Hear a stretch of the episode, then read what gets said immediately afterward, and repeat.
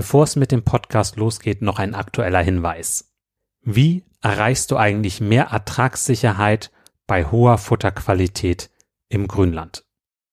Um dieses Thema wird es gehen am 3.4.2024 im Club der alten Kühe. Und du kannst auch dabei sein mit dem Kennenlernticket. Da kannst du also ideal mal reinschnuppern, um auch den Club kennenzulernen.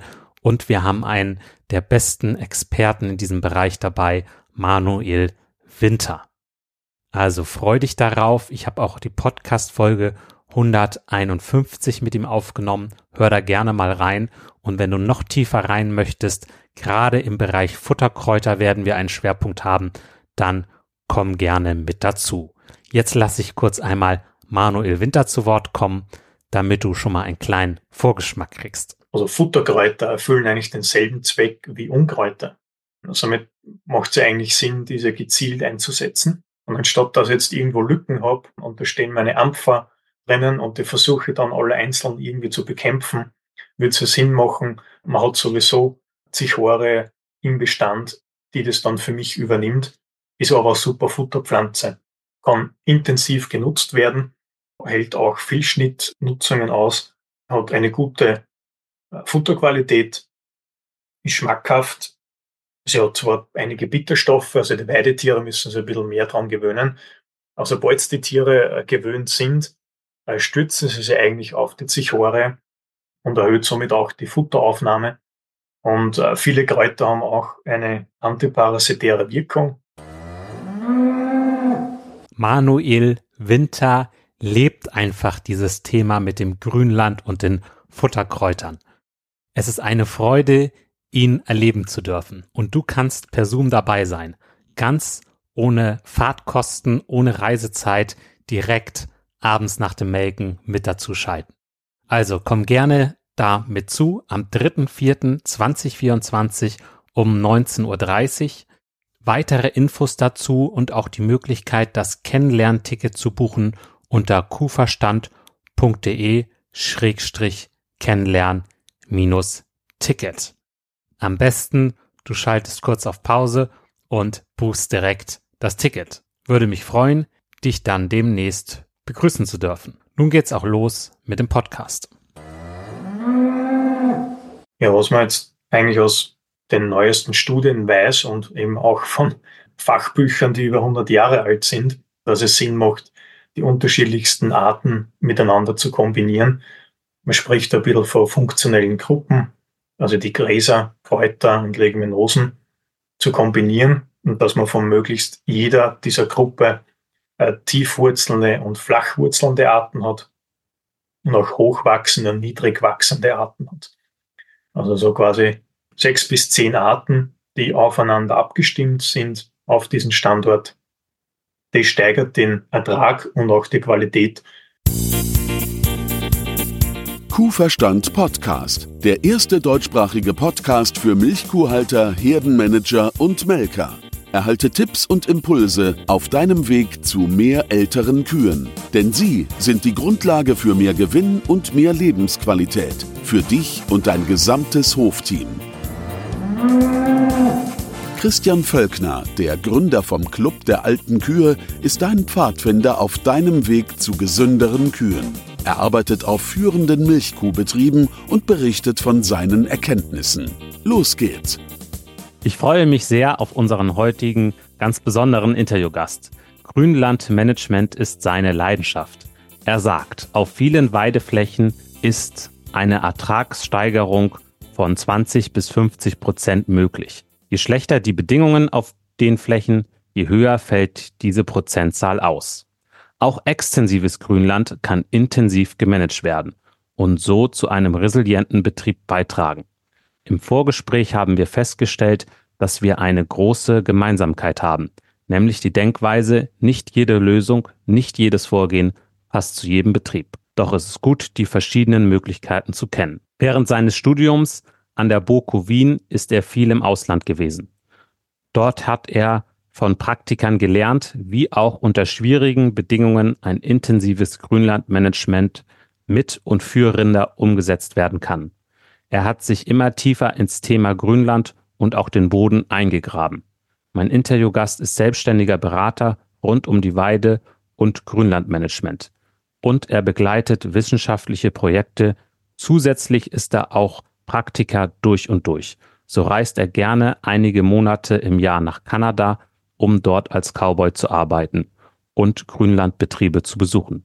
Er ist experimentierfreudig und arbeitet mit einigen befreundeten Betrieben zusammen und testet dort neue Ansätze. Zum Beispiel in Sachen Saatgutmischung und natürlich Management. Sein Ziel ist es, weltweit praxiserprobtes Grünlandwissen in den deutschsprachigen Raum zu bringen. Deswegen ist er heute hier im Podcast. Herzlich willkommen, Manuel Winter. Ja, hallo, danke für die Einladung. Gerne. Wir sind jetzt im ersten Teil vom Podcast. Da geht es ums Thema, wie schaffen wir einen resilienten Grünlandbetrieb? Und im zweiten Teil geht es dann um das Thema Weidemanagement. Meine erste Frage, was ist denn für dich ein resilienter Grünlandbetrieb? Gute Frage ähm, und schwer zu beantworten weil jeder Standort anders ist und resilient bedeutet in der einen Region etwas anderes wie in der nächsten. Was wichtig wäre zu beachten, ist einfach, dass ein Betrieb auf verschiedenste ja, Wettereinflüsse vorbereitet ist. Also derzeit beschäftigt sich jeder mit Trockenheit. Das bedeutet aber noch nicht, dass man auch noch wirklich äh, resilient ist, wenn dann trotzdem wieder Starkregenereignisse kommen wo man dann auf einmal mit zu viel Wasser zu kämpfen hat, anstatt zu wenig. Und deswegen ist es, glaube ich, heute umso wichtiger, dass man auch angepasste Pflanzenbestände hat an seinen Standorten. Deswegen gibt es auch nicht für einen Betrieb das Patentrezept oder ein Patentrezept für viele Betriebe. Oft hat ein Betrieb mehrere Standorte, Steilflächen, Talflächen, Moorstandorte und Gunstlagen, alles auf demselben Betrieb. Und da braucht man auch unterschiedliche Pflanzenbestände und die müssen auch unterschiedlich gemanagt werden. Und wenn man das macht, ist man eigentlich automatisch resilienter, weil man eben eine Fläche hat, die vielleicht bei Starkregen besser geeignet ist, weil man dichte Grasnarbe hat, weil man die Fläche intensiver nutzt oder nutzen kann. Und sagen wir, auf den schlechteren Standorten hat man dann einen angepassten Pflanzenbestand, der dann auch bei Trockenheit tiefer wurzeln kann und eben auch hier noch äh, genügend Ertrag liefert, wenn andere Flächen vielleicht ausfallen. Was ist für dich erfolgreiches Grünlandmanagement? Prinzipiell steckt es im Namen, wenn man sein Grünland auch wirklich managt. Das Wort Management wird, sagen wir, in Verbindung mit Grünland oder Weidehaltung viel zu selten verwendet. Also Management kennt man im Ackerbau, auch beim Begriff Herdenmanagement, das hört man eigentlich immer öfter. Aber man sollte eigentlich auch seine Grünlandflächen auch wirklich managen und nicht einfach sagen, es wächst eh von selbst, sondern eben wirklich sein Potenzial ausnutzen. Das, das bedeutet das für mich.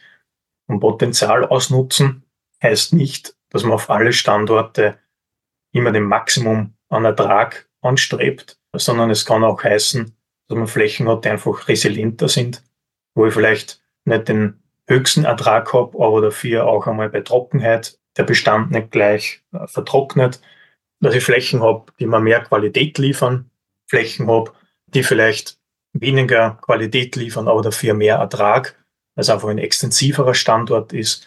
Ähm, und diese unterschiedlichen Ansprüche auch wirklich manage. Und nicht einfach sage, okay, heuer hat es mehr geregnet, ähm, ich habe spät, zu spät genutzt.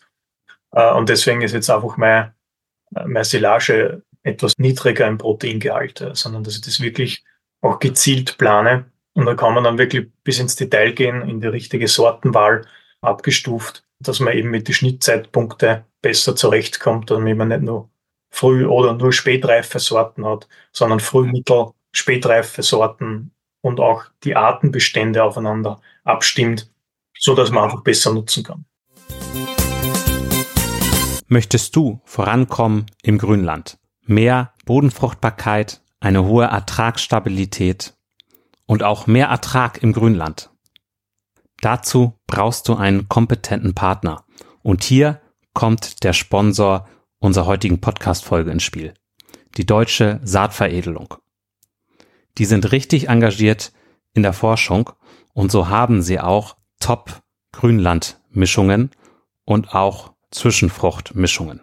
Und auch fachlich kompetente Beratung rund ums Grünland findest du dort. Daher empfehle ich dir einen Besuch auf der Webseite von der deutschen Saatveredelung. Die Seite ist sehr informativ. Da findest du eine Menge fachliche Infos. Geh dazu auf dsv-saaten.de. Vielen Dank an die Deutsche Saatveredelung für das Sponsoring dieser Podcast-Folge und nun geht's auch direkt weiter mit dem Podcast.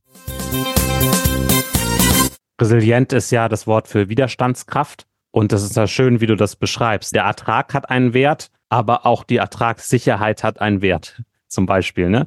Vielleicht haben noch besondere Kräuter für den Betrieb noch einen besonderen Wert, äh, je nachdem, ja, wie es weitergeht auch, ne? Genau, was er daraus macht, ja. Absolut. Also in Gunstjahren immer nur maximale Erträge zu erzielen, erscheint ja für viele attraktiv. Aber wenn man dann eigentlich damit rechnet, dass man alle fünf Jahre Trockenjahr hat und dann hier extrem teuer Futter zukaufen muss, ähm, erscheint man das langfristig nicht sehr sinnvoll. Und deswegen macht es auch Sinn, wenn man einzelne Flächen hat, die eben, wie du sagst, eben auch ertragssicher sind. Und da muss man dann sozusagen das Grünland zusammendenken mit dem Boden auch, ne? Na, ich war auf einem Betrieb, der hat zum Beispiel dieses Mobgrazing gemacht und so, und da wurde mir deutlich, wie sehr der auch vom Boden her gedacht hat. Also für ihn war dieses ganze Grünlandmanagement gefühlt auch ein Tool, ein Vehikel, um seinen Boden zu verbessern. So, ne? Das äh, fand ich spannend. Wie finde ich jetzt als Betrieb mit viel Grünland heraus, welcher Pflanzenbestand für mich passt? Fangen wir mal an mit einem, der jetzt keine Weide hat Holsteinrinder und das intensiv ran will. Ne? So, für, wie sieht denn für so einen den, der passende Pflanzenbestand aus? Da würde ich auch zuerst einmal vom Standort ausgehen. Wenn der genügend Niederschlag hat und intensiv wirtschaften will, dann natürlich Arten, die äh, Ausläufer bilden, die sie schnell regenerieren können und neue Blattmasse bilden. Das hat den Vorteil, dass der Bestand zum einen sehr dicht wird, zum anderen aber auch sehr häufig genutzt werden kann und somit hat natürlich der Betrieb dann die Möglichkeit, häufiger zu mähen und dementsprechend natürlich Top-Qualität für sein Milchvieh zu ernten. Welche Arten sind das? Vor allem Deutsch-Weidelgras, Wiesenrispengras und Weißklee. Das sind eigentlich die, die drei Hauptarten für so intensives Grünland. Natürlich kann man dann abgestuft auch noch Arten, Arten verwenden wie Wiesenschwinkel oder Wiesenlischgras, Timothée. Ähm, aber wirklich für die intensivsten Betriebe sind das die drei Hauptarten. Und da sind wir eigentlich schon beim Punkt, wir sind auch relativ artenarm. Ja, man hat eigentlich fast eine Grünlandwüste. Äh, und wenn es dann trockener wird oder auch der Dünger fehlt, braucht man sich dann nicht wundern, wenn man dann hier dann auch schneller mal an seine Grenzen kommt. Mhm. Und wenn wir jetzt einen haben, der so einen Moorstandort hat, wo die Nässe so von unten kommt? Eigentlich relativ ähnlich. Ähm, also alles, was irgendwie gut mit, mit, mit Wasser zurechtkommt, ähm, natürlich kommt es dann auf die, auf die Intensivierung drauf an. Auf, auf nassfeuchte Standorte passt natürlich auch ein, ein Wiesenfuchsschwanz oder auch ein Rohrschwingel, kommt sehr gut damit zurecht. Ähm, aber natürlich muss man wissen, dass äh, die Arten eine deutlich geringere Futterqualität aufweisen. Und deswegen ist eben auch wichtig, dass man die Intensivierung dann eben auch wieder auf den Pflanzenbestand anpasst und umgekehrt, dass man dann vielleicht äh, Flächen, wo man eh schlecht reinfahren kann, weil es eben häufiger zu nass ist, dann macht Sinn, dass man hier vielleicht auch Arten hat, die man auch später nutzen kann, weil zu einem späteren Nutzungszeitpunkt andere Arten vielleicht sogar bessere Qualität haben, als wir, wenn jetzt äh, jedes Jahr das Reihgras äh, komplett auswächst und überständig wird, weil man eben nicht äh, früh genug ernten kann. Mhm. Gut. Dann gibt es ja noch den Fall, dass man einen, ich sag mal, wenig Niederschlag hat und oft das Wasser der begrenzende Faktor ist. Wie sollte da ein Pflanzenbestand aussehen? Auf alle Fälle äh, Obergräser betont, sprich eher Knallgras. Auf den extrem trockenen Standorten dann auch ein Rohrschwinkel, vielleicht auch ein Trespe. Da ist man dann schon im sehr extensiven Bereich äh, mit nur zwei, drei Schnitten pro Jahr. Auf alle Fälle Arten, die tief verwurzeln. Äh, bei den Leguminosen sind wir da auf alle Fälle eher bei Rotklee und Luzerne, aber auch Hornklee ein höherer Kräuteranteil macht äh, auf solchen Standorten auch oft Sinn, weil die einfach tief verwurzeln oder sehr viele Kräuter tief wurzeln können. Und da muss man einfach bewusst sein, diese Arten sind zwar trockenheitstoleranter und wurzeln tiefer, können aber auch nicht so intensiv genutzt werden.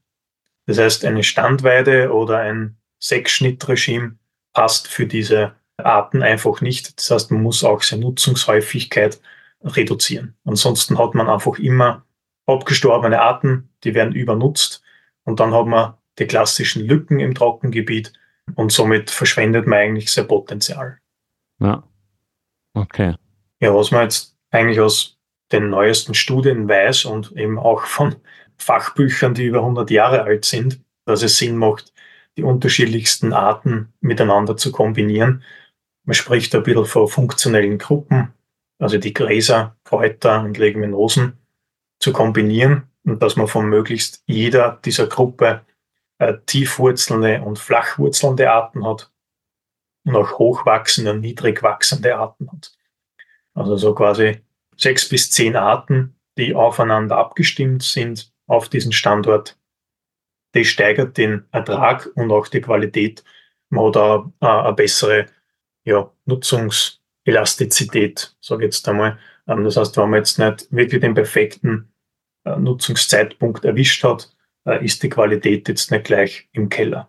Wie ist das denn in Kanada? Gucken die da genau auf das Grünland, auf die Zusammensetzung? Weil, weil als kleine Anekdote, ich hatte mal in einem Webinar einen, einer, der hatte sich aus Kanada zugeschaltet und der sagte halt so, in Kanada, da sind die Landwirte halt ein bisschen, ja, so ein bisschen entspannt in vielen Dingen. Also so, so kam das so ein bisschen rüber, dass sie dann auch ja, teilweise dann die Sachen ein bisschen schleifen lassen. Das war so sein Eindruck, ne? Also wenn da eine bullt, dann, ach, wenn das diesmal, wenn die diesmal nicht besamt wird, dann halt beim nächsten Mal und so. Ja, nein. Ähm, also was, was jetzt Zucht betrifft, äh, da habe ich nur gegenteilige Erfahrungen. Ähm, also die sind da beim, beim Management, zumindest im Fleischrinderbereich, extrem gut drauf, was Management betrifft. Äh, mit saisonalen Abkalbungen, wo eigentlich alles sofort gedeckt sein muss. Ein, zwei Zyklen und ansonsten weg. Aber natürlich gibt es Bereiche, wo man das, sage ich mal, die Betriebe jetzt nicht unbedingt mit Deutschland, Schweiz und Österreich vergleichen kann, ähm, wo wir sicher in vielen Bereichen deutlich effizienter unterwegs sind, wo sie ja, für unsere Denkweise vielleicht Dinge schleifen lassen, weil sie natürlich auch ganz anders wirtschaften. Also wir haben dort einfach einen ganz klaren, äh, eine Low-Input-Denkweise. Und da muss jetzt nicht immer alles gepflegt und perfekt sein und effizient, äh, sondern es geht eigentlich in erster Linie darum, Kosten zu reduzieren. Diesen Gedanken muss man auch im Grünland äh, mitnehmen. Wenn jetzt ein Betrieb 10.000 Hektar Dauergrünland hat und das nie so genutzt wurde wie bei uns, äh, hat er da einmal für die 10.000 Hektar wahrscheinlich sicher mal 5.000 Hektar, die kann man nicht einmal bestellen, weil man damit keinen Traktor fahren kann. Ja, da sind überall Baumstümpfe, zwischendurch äh, Büsche, Wälder, Steine, Felsen. Das ist gar nicht nutzbar maschinell. Das heißt, er denkt da nicht darüber nach, da großartig nachzusehen und die perfekte Pflanzenzusammensetzung nachzusehen, ähm, sondern da geht eigentlich sehr viel übers Management. Die haben auch noch Samenpotenzial im Boden, ähm, weil dort einfach kaum oder nie gepflügt wurde. Äh, und somit ist man da automatisch in einem viel extensiveren Bereich, wo sie viele Dinge dann einfach übers Management und mehrere Jahre auch von selbst regeln. Ja, okay. Nun äh, hat, meintest du auch, der Einsatz von Kräutern ist auch wichtig, um ein resilienter Grünlandbetrieb zu werden. Wie kommst du dazu? Zum einen hat man eine andere Art, die eigentlich häufig nicht in Konkurrenz zu den Gräsern und Leguminosen steht. Ähm, sie sind Lückenfüller. Viele Kräuter erfüllen eigentlich, also Futterkräuter erfüllen eigentlich denselben Zweck wie Unkräuter. Ähm, somit macht es eigentlich Sinn, diese gezielt einzusetzen. Welchen Zweck haben Unkräuter? Zum Beispiel Verdichtungen zu lockern im Boden. Ähm, wenn ich mir jetzt anschaue, oft dort, wo Trittschäden auftreten auf der Weide oder eben Fahrspuren, wo man zu nass geerntet hat, da kommt oft die Distel oder ein Ampfer. Und genau auf diesen Standorten kommt aber auch die Weidezichore stärker vor. Die hat einfach eine ganz intensive Pfahlwurzel, die kann metertief wurzeln und bricht so auch Verdichtungen auf, bis zu einem gewissen Grad natürlich. Sie bildet genauso Rosetten und unterdrückt andere Arten, teilweise auch so wie der Ampfer und versucht hier einfach quasi dem Boden etwas Gutes zu tun, jetzt überspitzt und vereinfacht ausgedrückt. Und anstatt dass ich jetzt irgendwo Lücken habe und da stehen meine Ampfer drinnen und die versuche dann alle einzeln irgendwie zu bekämpfen, würde es ja Sinn machen, man hat sowieso Zichore im Bestand, die das dann für mich übernimmt, ist aber eine super Futterpflanze. Kann intensiv genutzt werden, hält auch Vielschnittnutzungen aus, hat eine gute äh, Futterqualität, ist schmackhaft. Sie hat zwar einige Bitterstoffe, also die Weidetiere müssen sich ein bisschen mehr dran gewöhnen. Aber sobald die Tiere äh, gewöhnt sind, äh, stützen sie sich eigentlich auf die Zichore ähm, und erhöht somit auch die Futteraufnahme. Und äh, viele Kräuter haben auch eine antiparasitäre Wirkung, äh, was vor allem für Kleinwiederkäuer auch sehr interessant ist. Kräuter wie Spitzwegerich oder Kümmel wirken auch milchtreibend. Spitzwegerich verwertet Stickstoff auch extrem effizient. Also man kann hier wirklich durch eine besser abgestimmte Pflanzenstruktur eigentlich auch Dünger sparen und Erträge erhöhen ohne weitere Inputs. So vielleicht ein interessanter Fakt ist, wenn man sich Kräuter in Reinkultur anschaut und da Ertragsstudien macht, sieht man sehr häufig, dass Kräuter eigentlich kaum Erträge bilden. Aber man sagt, ja, das, die Kultur ist uninteressant. Wenn man dieselbe Art dann aber, äh, Spitzweger ist da so ein Beispiel, diese Art dann in ein Kleegrasbestand einsät oder auf eine Dauerweide, sie dann die Erträge deutlich erhöhen. Ja, das heißt, nur Kleegras, guter Ertrag, nur Spitzwegerich, schlechter Ertrag. Und wenn man das kombiniert, haben wir die Erträge auf einmal erhöht. Ja, cool. Und da auf, den, auf den Kontext kommt es an. Absolut, genau. Und das äh, kommt halt teilweise bei Studien nicht immer so raus. Und deswegen muss man da vielleicht auch ein bisschen über den Tellerrand schauen. Und das sind, sind ganz interessante äh, Fakten, die, die man wirklich auch aus Praxisbetrieb dann nutzen kann. Ja, das ist genauso mit der Kommunikation. Wenn man das Gleiche sagt auf einem anderen Betrieb, wo andere Regeln gelten, unausgesprochenen Regeln, kann das vollkommen anders ankommen oder zu was vollkommen anderes führen als auf einem anderen Betrieb. Einfach weil, weil jeder sein, ja, sein, sein eigenes Umfeld hat und da die Dinge unterschiedlich sind, ja.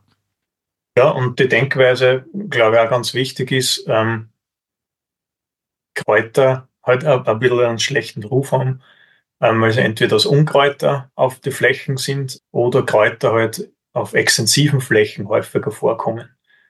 Und wenn man jetzt aber, sage ich mal, intensivere Schnitthäufigkeit hat, ähm, kann man eben Futterkräuter einsetzen. Ähm, ich sage jetzt einmal, äh, äh, ein Wiesenpippau wird keine sechs Schnitte aushalten, äh, aber er weidet sich Hore und eben ein Futterspitzwegerich sehr wohl. Und da ist eben wichtig, äh, Zuchtsorten zu verwenden, die wirklich auf die Futternutzung hin gezüchtet worden sind. Und die Kräuter sind ertragreicher und äh, werden auch später überständig und somit bleibt die Futterqualität auch länger erhalten. Ist das so, dass es eigentlich für jeden Grünlandbetrieb Sinn macht, Kräuter einzusetzen, um ich sag mal, die richtigen Kräuter im richtigen Maß, um da resilienter zu werden? Oder sagst du auch, es gibt Fälle, wo man das nicht machen sollte? Sinn macht es eigentlich überall. Ja. Selbst im Feldfutter, wenn ich das drei, vier Jahre nutze, äh, kann ich da Mischungen verwenden, wo ich auch Weidezichore drinnen habe, die man dann den Ackerboden ein bisschen durchlockert und man zusätzlich Ertrag bringt. Auf dauergrünen Standorte muss man dann über, über so eine Nachsaat vielleicht ein bisschen mehr nachdenken, weil die Zichore dann öfter noch, noch fünf, sechs Jahren aus dem Bestand verschwindet und man dann wieder nachsehen sollte. Dafür hat man hier ähm, von Haus aus mehr Kräuter im Bestand. Ähm, und hier sollte man halt auch seine, seine Düngung und Nutzung anpassen, damit man die auch zumindest auf Einzelflächen erhaltet und da die Vorteile der Kräuter nutzen kann. Und im Dauergründen ist zum Beispiel der Spitzwegerich ein klassischer Kandidat, sag ich mal, für die Kräuter. Und da wird Sinn machen, Futtersorten nachzusehen. Also man hat ja auf den Standort dann häufig sowieso spitzwegerig, nur das ist ja halt der Ökotyp, der kommt da teilweise bei uns auch wild vor. und der liefert natürlich weniger Ertrag und schlechtere Qualität. Und wenn er schnell überständig wird, äh, wird auch vom Weidevieh dann nicht gern angenommen. Man sieht ja, der Spitzwegerich äh, passt für diesen Standort. Dann macht Sinn, dass man eben hier schaut, dass man den quasi mit den Futtersorten ersetzt. Und das macht eigentlich auf sehr vielen Betrieben, eigentlich auf jeden Betrieb Sinn. Hm. Es kommt so ein bisschen durch, dass es auch darum geht, selber zu steuern, was wächst bei mir. Also wenn man das äh, hinkriegt, dann müsste man doch resilienter werden, ne? Genau. Man glaubt immer, wenn man nicht eingreift, ist alles irgendwie natürlicher. Aber wir müssen uns bewusst werden, äh, Mitteleuropa gibt es schon lange eigentlich keine Natur mehr. Es ist alles eine Kulturlandschaft. Und wir greifen teilweise seit Jahrtausenden oder zumindest seit Jahrhunderten ein. Teilweise gibt es gar keine natürlichen äh, Samenbanken im Boden mehr, ja, weil hier einfach seit 200 Jahren gepflückt wird und eigentlich nur mehr das aufkommt, dass wir es Unkraut ansehen. Also wir sind teilweise ganz, ganz weit weg von dem, was natürlich wäre. Ähm, das heißt, wenn wir jetzt nichts mehr tun, heißt das nicht, dass wir jetzt auf einmal dann wieder ähm, naturgemäße Bestände haben, die dann auf einmal resilienter werden.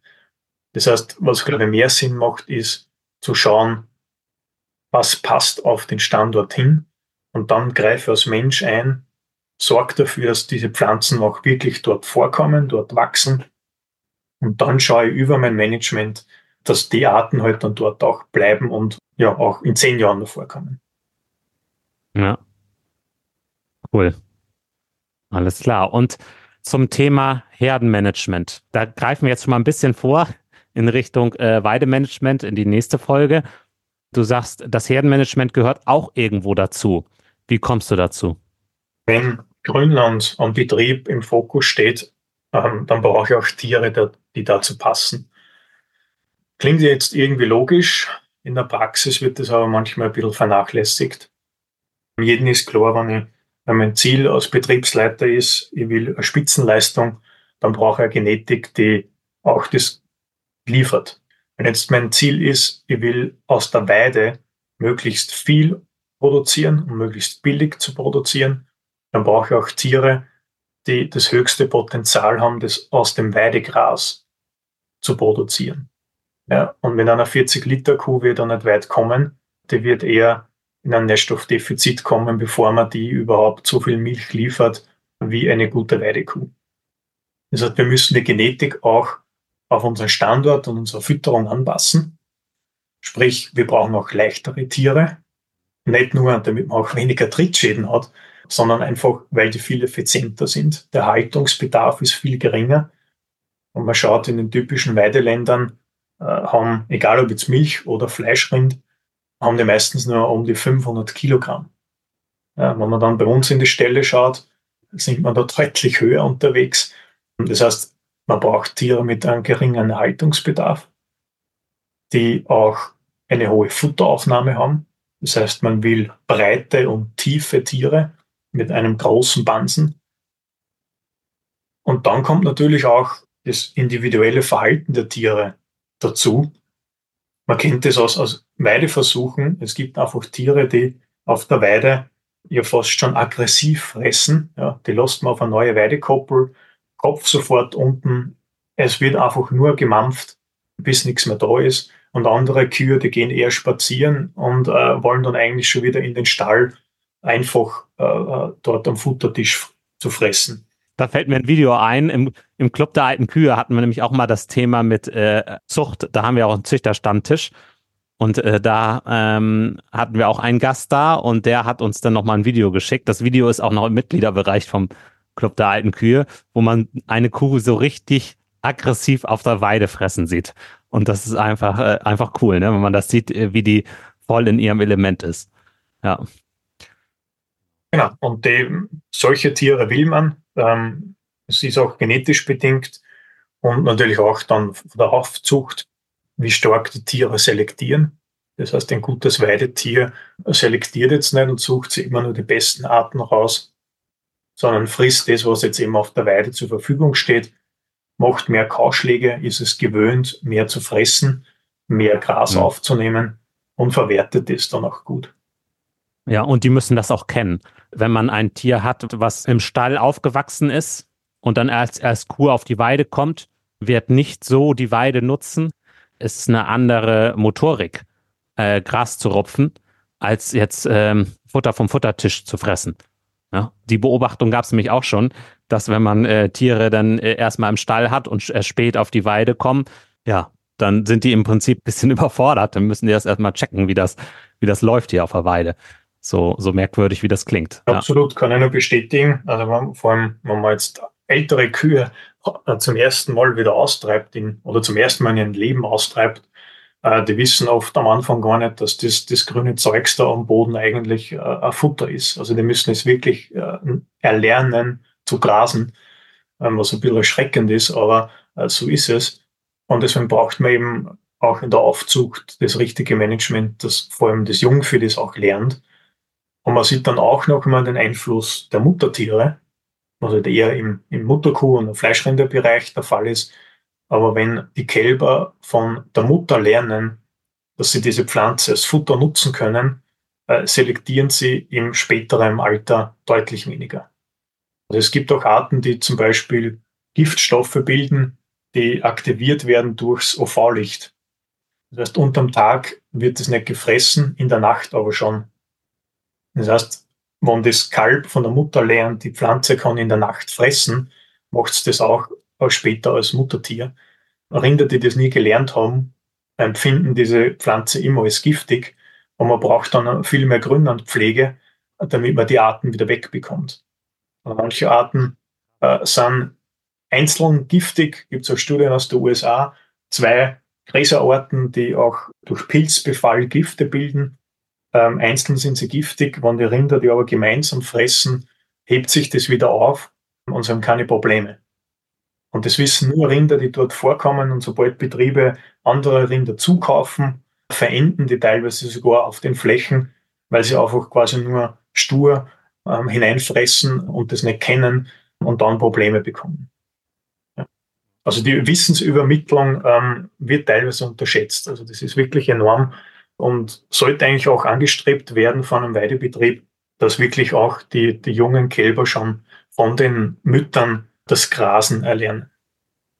Ja, ja, ja, krass. Wenn jetzt ein Hörer sagt, oh ja, resilienter werden im Grünland habe ich Lust zu, da möchte ich weitergehen, was kannst du dem empfehlen? Resilient bedeutet für mich auch, dass man jetzt nicht nur im Grünland resilient ist, sondern allgemein auf seinem Betrieb. Das heißt, man sollte eigentlich auch sein Betriebskonzept eigentlich zuerst einmal ähm, resilienter gestalten und darüber nachdenken, ob das angepeilte Ziel und das Betriebskonzept überhaupt zum Standort passt. Ja, also es gibt halt auch Betriebe, die glauben, sie müssen im Berggebiet die Höchstleistungen erzielen. Ähm, und da muss ich sagen, der wird nie resilient werden, weil der ähm, einfach nicht standortangepasst wirtschaftet. Das, das wäre eigentlich das, das Erste, einmal in sich zu gehen und zu schauen, welchen Bodentyp habe ich überhaupt, welche Erträge sind überhaupt machbar ohne massive Inputs, wo will ich überhaupt hin mit meiner Herde leistungsmäßig. Viele haben im Stall andere Ziele wie auf den Feldern.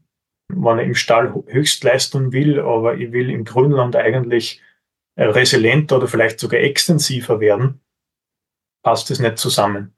Also das muss einmal, finde ich, als, alles, als allererstes einmal abgeklärt werden. Und sobald ich das weiß, kann ich dann wirklich auf die einzelnen Flächen gehen und sagen, okay, vielleicht muss jetzt nicht alle meine Flächen, als Beispiel jetzt, ja nicht alle meine Flächen sechsmal mähen, äh, oder sagen wir mal fünfmal. Vielleicht habe ich Flächen, die kann ich sechs oder siebenmal mähen und das ist mein Qualitätsfutter für das erste Laktationsdrittel zum Beispiel oder für die Ausmast von meinen Fleischrindern. Ich habe aber Flächen, wo ich jetzt nicht so oft düngen will, weil die weit entfernt sind oder nicht so oft mähen will. Da mähe ich jetzt nur viermal und habe vor allem spätreifere Arten und spätreifere Sorten und habe trotzdem noch eine gute Qualität.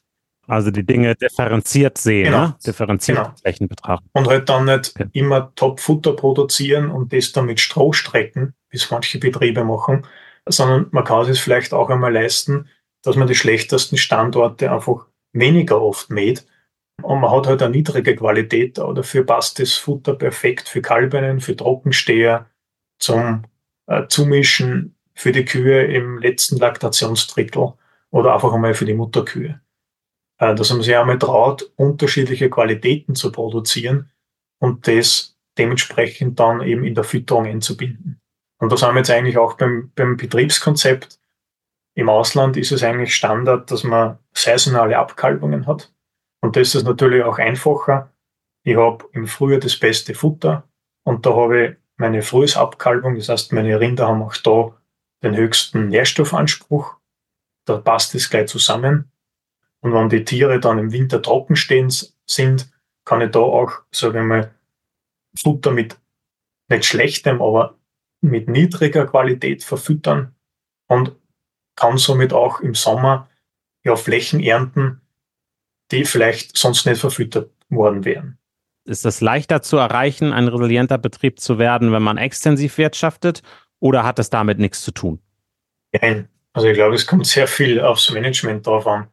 Ähm, natürlich muss man klar sein, umso spezialisierter und intensiver, dass man unterwegs ist, umso schwieriger ist, dass man resilient ist. Wenn man jetzt vergleicht mit einem Sportler, äh, wenn jetzt wer Spitzensportler im 60-Meter-Lauf ist, äh, wird er nicht der beste Marathonläufer sein und umgekehrt.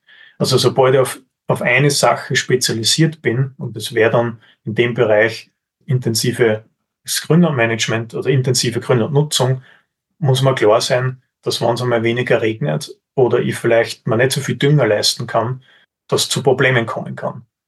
Und wenn ich ein Allrounder bin im Sport oder ein Allrounder im Grünland bin, tue ich mir natürlich leichter, ähm, weil ich das ein bisschen ausgleichen kann mit, sagen wir auch, einem artenreicheren Bestand. Und umso extensiver dass ich bin, umso artenreicher ist auch mein Bestand und kann sie auch selber ein bisschen mehr regulieren. Also da ist man natürlich, ist es natürlich für extensivere Betriebe einfacher. Heißt jetzt aber nicht, dass jetzt jeder intensive Betrieb Probleme bekommen wird. Man muss vielleicht ein bisschen anders denken und sagen, ich habe halt irgendwo Flächen, die jetzt einfach wirklich nur aus dem Grund anbaue, dass wenn es auf den intensiven Flächen zu trocken wird, zum Beispiel, ja, zu einem Ertragsausfall kommt, dass ich diese Flächen dann als Ausgleich verwende sonst kann ich das Futter verkaufen. Man braucht halt dann auch mehr Futtervorrat. Ja, man muss halt dann einfach damit rechnen, ich im Durchschnitt alle fünf Jahre äh, ein, zwei Schnitte Ertragseinbußen habe, da brauche ich auch dementsprechend höhere ähm, Futtervorräte. Ja, und es muss ja auch zu der Person passen. Also wenn man Beispiel vielleicht ein bisschen, äh, bisschen weiter gefasst, wenn man äh, zu viele Dinge macht, also zu viele verschiedene Früchte oder zu viele verschiedene äh, ja, Betriebszweige hat, dann ist das ja auch wieder eine Gefahr, finde ich, weil man dann halt in den einzelnen Dingen nicht so gut werden kann. Man hat ja nur begrenzte zeitliche Kapazitäten und Fortbildungs- Möglichkeiten und wenn man dann nicht entsprechend die, die Leute einkaufen will, die das Know-how haben, dann äh, begrenzt man sich da ja auch wieder und wird wieder im Prinzip schwächer. So, ne? Das, das muss irgendwie, wie so oft, äh, in der Balance sein, ne? Absolut, ja. Wenn man sich noch eine spezialisiert, ist man halt anfälliger und wenn man zu viele Dinge gleichzeitig macht, ja, wird man irgendwann mal zu ineffizient. Genau. Muss einfach, ja. einfach passen, ja. Also ich fasse das nochmal so ein bisschen zusammen. Es lohnt sich, Richtung Resilienz zu gehen, ein resilienter Grünlandbetrieb zu werden. Das bedeutet auch, dass man sich so ein bisschen mit dem eigenen Standort beschäftigt, auch mit dem eigenen Konzept. Passt das? Und auch mal Mut hat, neue Dinge auszuprobieren, verschiedene Qualitäten auszuprobieren, sich mal mit Kräutern beschäftigen. Warum sind die Unkräuter da? Könnte ich die auch ersetzen? Gezielt durch die Kräuter in den Saatgutmischungen und äh, passen eigentlich auch die Tiere, die ich habe, zu dem, was ich vorhab. Danke dir, Manuel. Wir sehen uns wieder in der nächsten Podcast-Folge. Die werde ich hier auch in der Podcast-Beschreibung verlinken. Und dann geht's weiter mit dem Thema Weidemanagement. Danke, dass du da warst. Danke. Ein Bild sagt mehr als tausend Worte. Und direkt mit dem Referenten mit Manuel Winter sprechen, ist auch wertvoll. Daher wird Manuel Winter in unserem Zoom-Club-Treffen am 3. April 2024 dabei sein mit einem Vortrag Mehr Ertragssicherheit bei hoher Futterqualität im Grünland. Es wird auch genug Zeit geben, dass du deine Fragen stellen kannst und wir haben einen Schwerpunkt auf den Futterkräutern. Es gibt dafür auch ein Kennenlernticket, für dich die Möglichkeit, einfach mal den Club der alten Kühe kennenzulernen, dass du da mal reinkommst und das siehst. Das Kennenlernticket kannst du dir buchen unter kuverstand.de Schrägstrich kennenlernen minus Ticket. Würde mich freuen, wenn du dabei bist. Hab viel Spaß mit deinen Kühen und genieß das Leben. Dein Christian Völkner.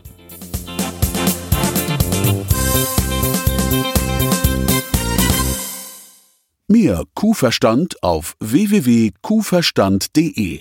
Und immer daran denken, der Erfolg mit Kühen beginnt im Kopf der Menschen.